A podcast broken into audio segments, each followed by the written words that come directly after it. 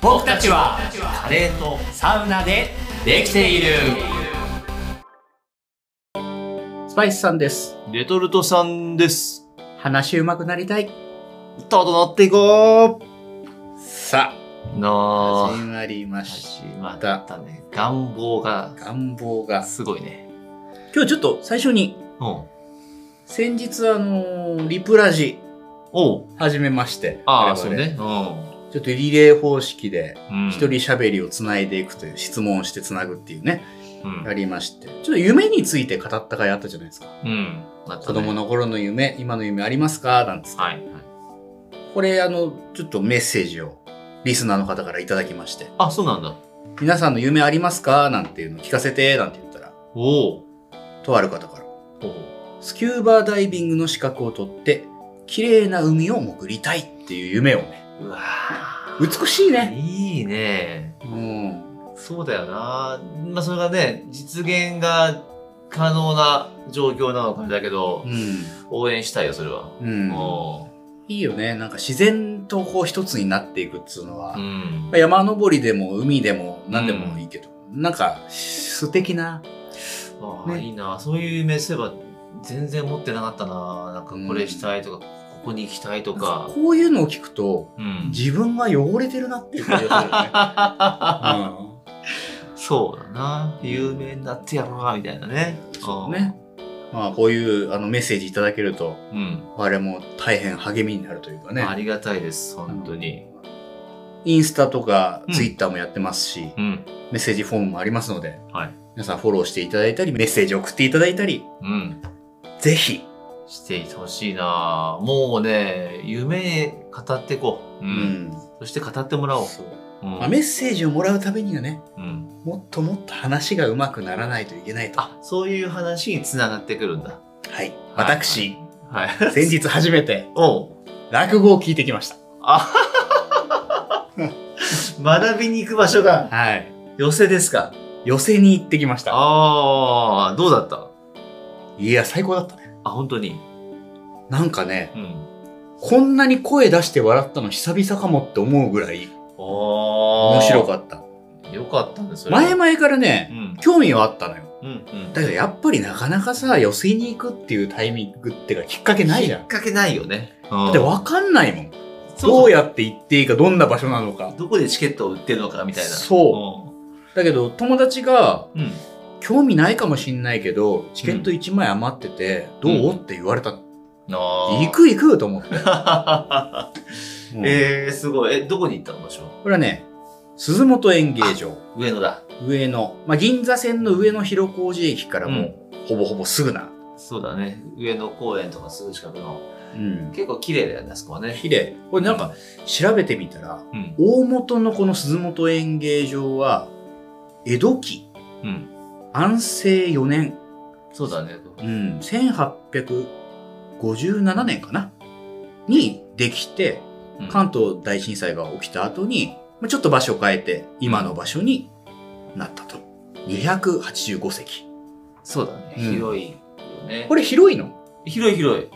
あ広いのって普通に聞いたけど、あの、レトルトさんはね、元あ大学生落語研究会だったってあこと。 落ち券 ってやつね。落語に関しては、まあちょっと、普通の人よりは知っているだろうと。まあそんなね、こう、マニアックなもんではないですけども。うんいや、そうだ、結構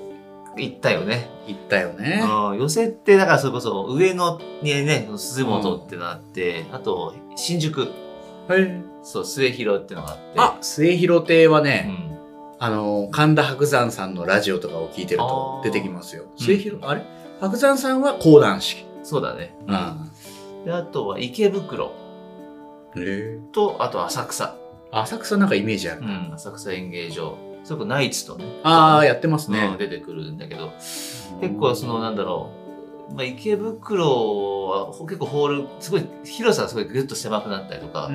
10何席かな、結構狭めなんだよね。うん、で、なんだっけ、えー、池、あ、じゃないですね、浅草か。うん。浅草はほんと老舗って感じの、うんタイガードラゴンとかさ、はいはい。映画あったじゃん。うん。あれで、ドラマドラマか。あのえドラマと映画もあったあ映画もやったうんあの辺のなんかこうでも出てくるような、うんもうザ寄せみたいな、うん、なるほどね。っていうのがあって、まあ、いろんなたそこそれぞれのね楽しみ方ができるので、うん。うん、今日はね、どちらかというと、うん落語行ったことないって人もたくさんいると思うんで、うん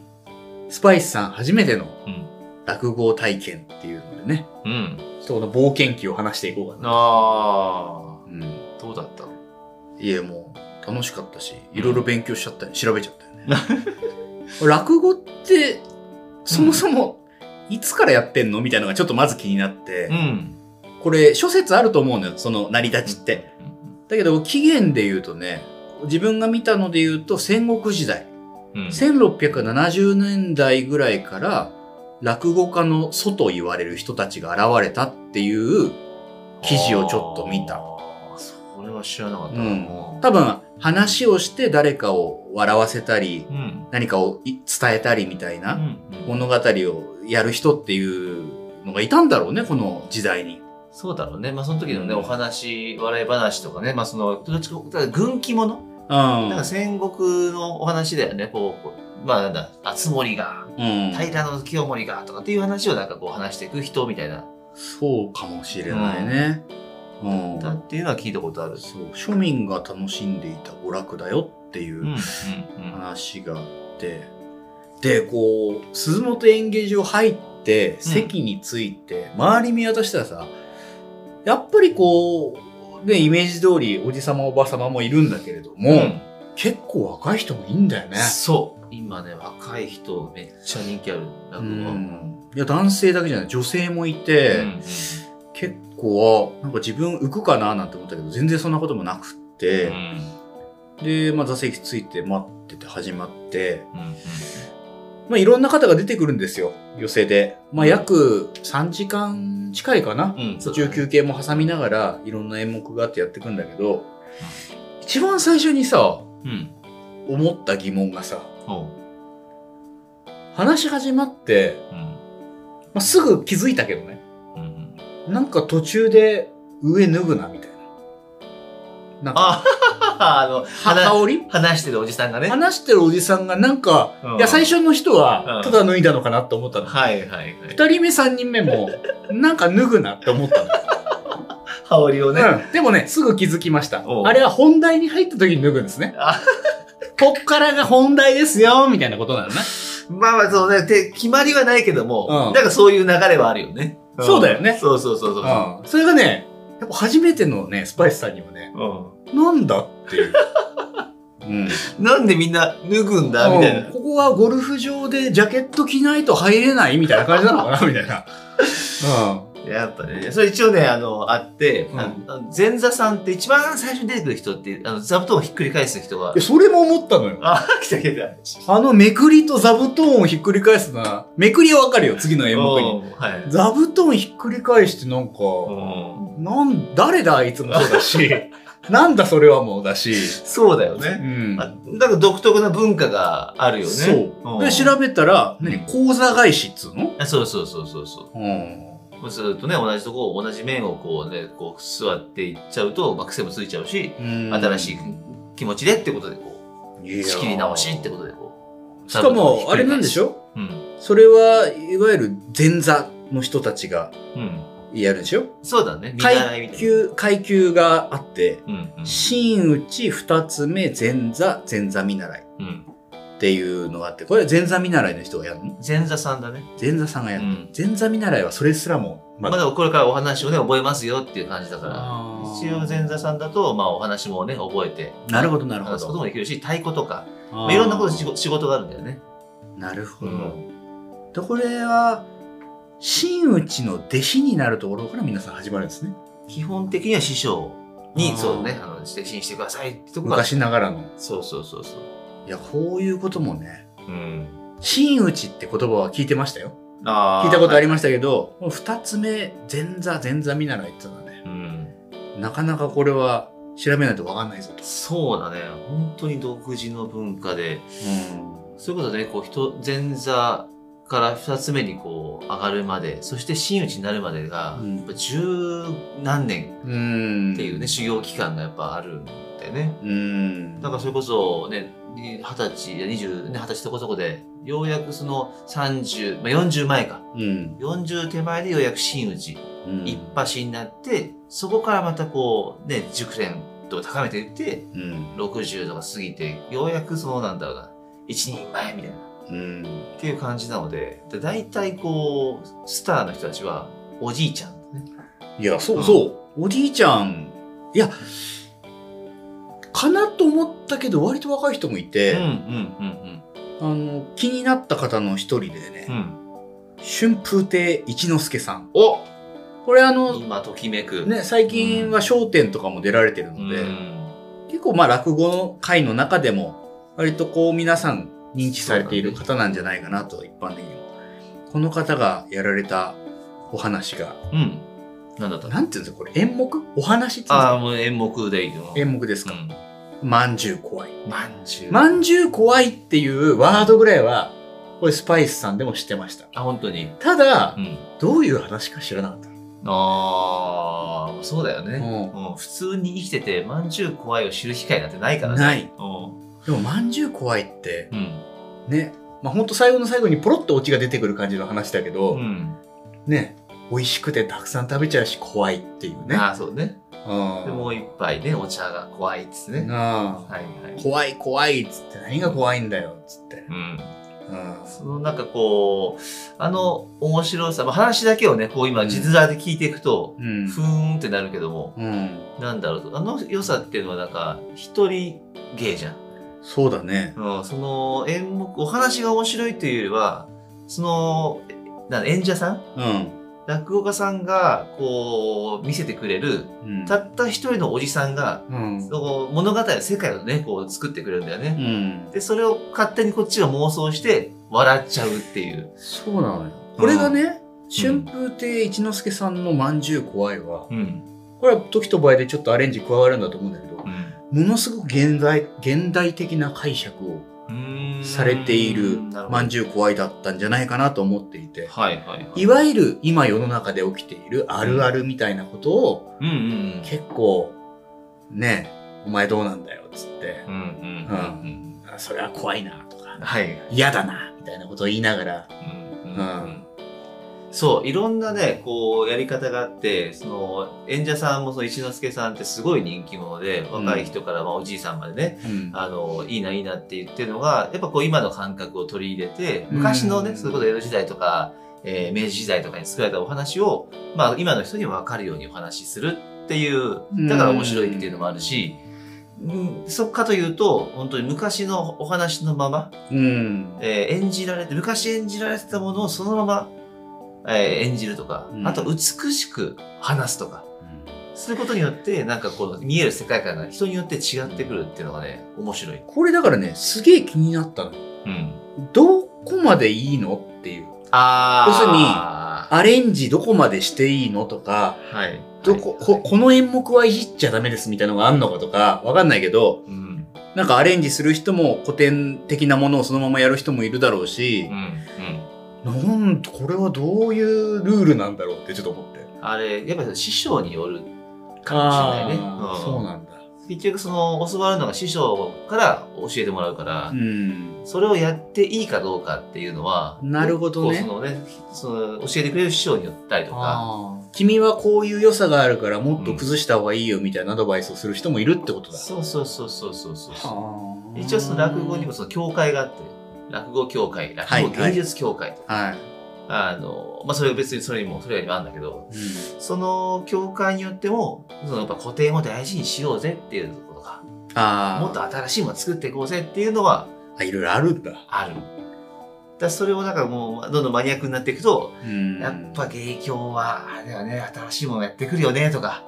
あそうあ。あるんだ春。風ってね、誰々誰々さんの、やっぱ師匠のぶあの教え子だから、うん。あのお弟子さんだから、やっぱその流れは組んでるよね、みたいあなー。流派なんえだ。そうそうそうそうそうそう。なるほどね、うんそっか、受け継がれて、そっかそっかそっか。あ、俺はなんか、その日のその人の話を見てたけど、うん。受け継がれてそのね、そうそうそうそう。何々亭とか、何々屋とか、なんかあるもんね、名前がね。そうそうそうなるそほれど。をなんかこのルールなんてぶっ壊したいって言って、あうんの、立川談志さんとか、はいはい。そうそうそう。が、まあ、もう、そこ、芸術、あの落語協会飛び出して、うんまあ、破門されて、新しい自分の、こう、流れの一本を作ったとかね、うーんいうのもあったりするから、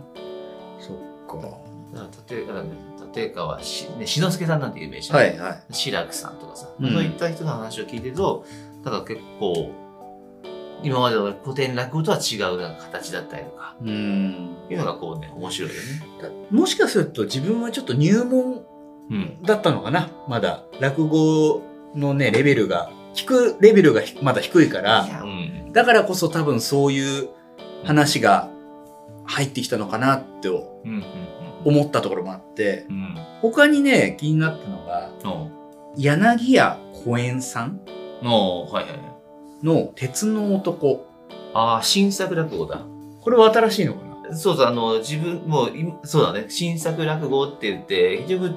昔の話をお今っぽくするっていうのもあるし、まあ、昔の話を、今で、あ、型があるんだよねう。ーんそうじゃなくて、もう自分で話を作っちゃえっつって、あーいう人もいて。これなんか頭のところ枕っていううんだっけ、ん。枕のところでもうなんかオタクってのはさっていう話うん、でなんか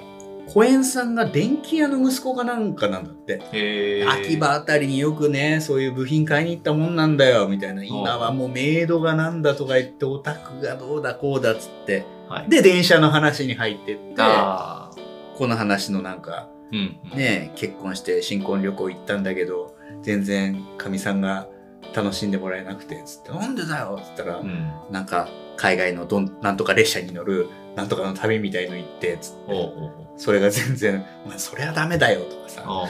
おうなんかこうまあ鉄オタがなんかこうなんつうのかなオタクがゆえに起こしてしまういろいろなトラブルみたいな話をはいはいはいしていくような話うんでもなんかこうまっすぐでねうん。いい鉄オタだなって感じがするんだよね。あーはいはい。うんいや結構その落語のなんか面白いのって、なんつうのかな、すごいなんか硬い話になっちゃうんだけど、その、なんか業の肯定っていうやっぱ前提があって、なんかこうう、ん業ってその欲望ね、うん欲望があっていいじゃないみたいな悪いことをしちゃっていいじゃないみたいなっていうお話の大前提からからなんかやっちゃいけないことをやっちゃうみたいなっ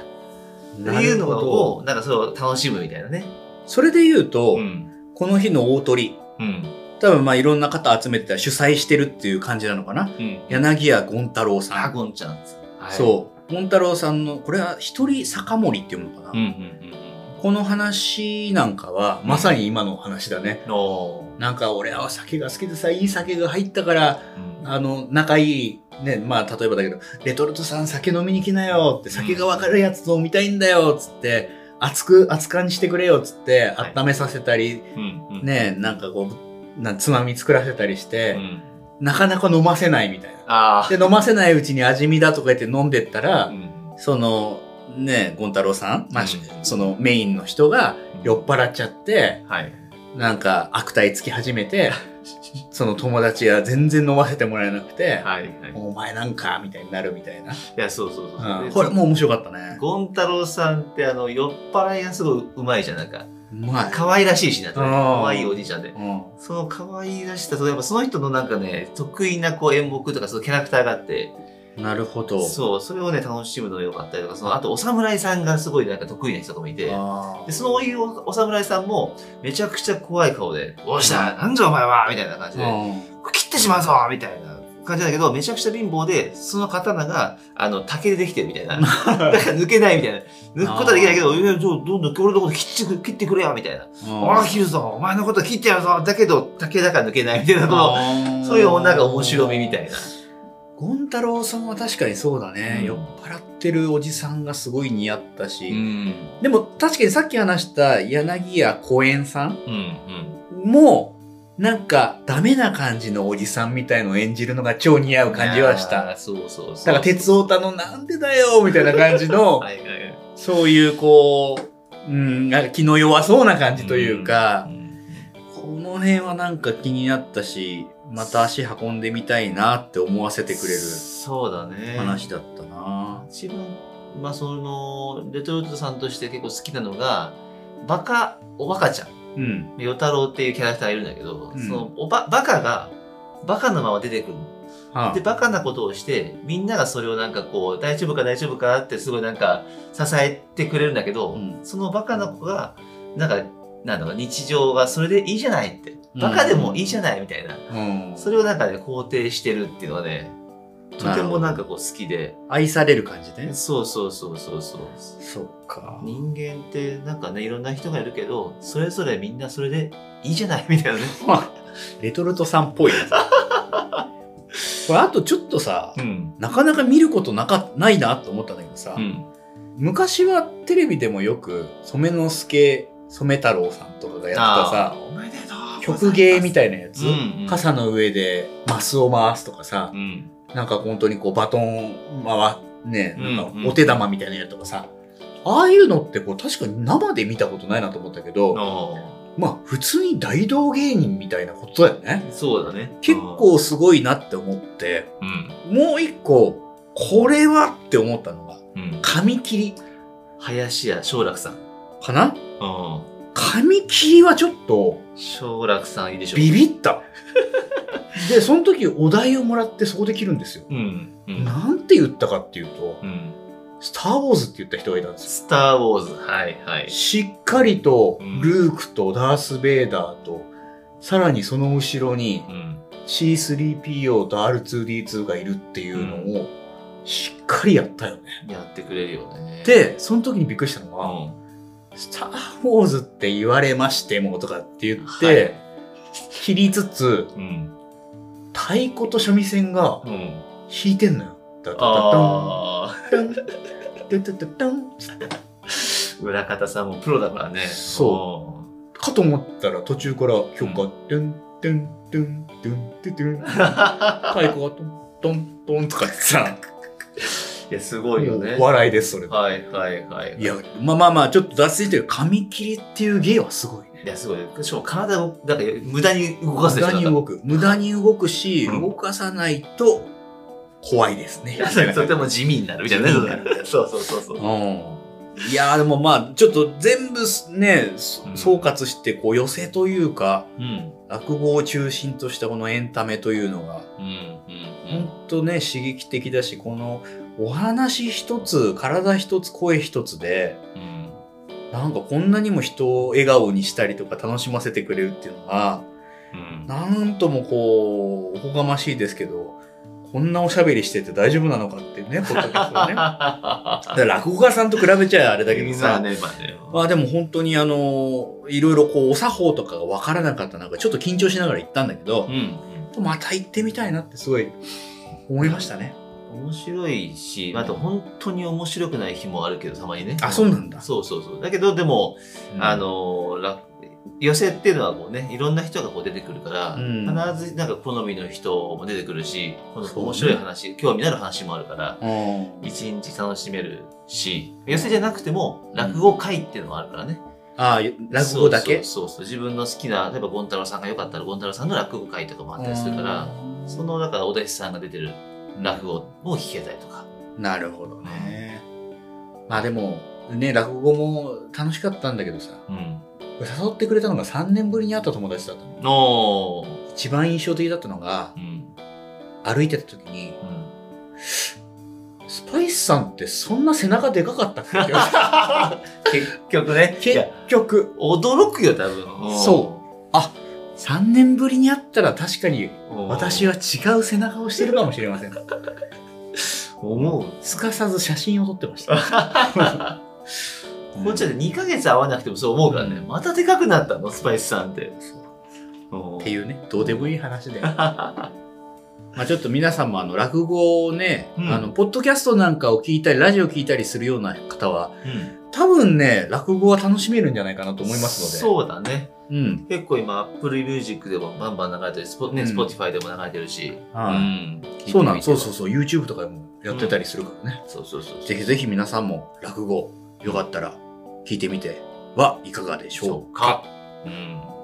はいいいですね。ありがとうございました。さようなら。僕歴僕歴